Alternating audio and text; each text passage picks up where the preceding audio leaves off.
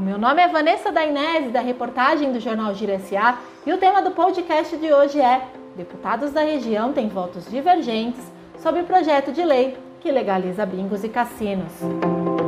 Os deputados federais com forte atuação nas cidades da região oeste da Grande São Paulo, Alexandre Frota, Bruna Furlan e Renata Abreu, tiveram posicionamentos distintos na votação do projeto de lei 442-91, que legaliza os jogos no país.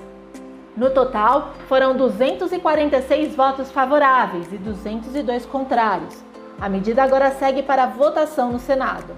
A proposta foi levada para votação em plenário na quarta-feira, dia 23 de fevereiro, e o deputado Alexandre Frota, do PSDB, votou favorável.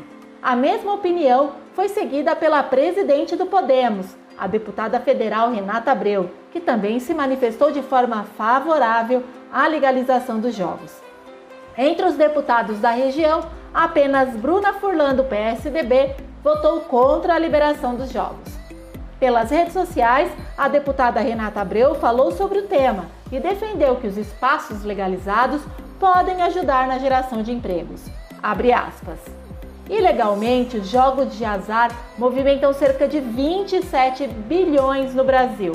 A regulamentação da atividade seria uma alternativa para aumentar a arrecadação dos governos federal e estaduais, que poderiam investir mais em saúde, educação e segurança, entre outros setores. Cassinos e casas de bingo também ajudariam no desenvolvimento turístico e na geração de empregos. Fecha aspas. De acordo com o texto, os cassinos poderão ser instalados em resorts como parte do complexo integrado de lazer, que deverá conter no mínimo 100 quartos de hotel de alto padrão, locais para reuniões e eventos, restaurantes, bares e centros de compra. Para a determinação dos locais onde os cassinos poderão ser abertos, o Poder Executivo deverá considerar a existência de um patrimônio turístico e o potencial econômico e social de cada região. Poderá haver três cassinos quando a população do estado for maior que 25 milhões. Para os estados com mais de 15 milhões e até 25 milhões, poderá haver dois cassinos. Já nos estados é, com menos de 15 milhões e no Distrito Federal, poderá existir apenas um cassino.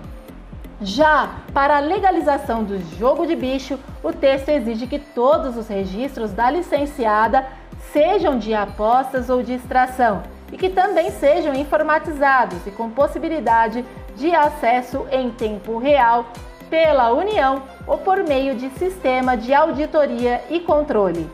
Para mais notícias da nossa região oeste, acesse o nosso portal no www.girsa.com.br. Até mais!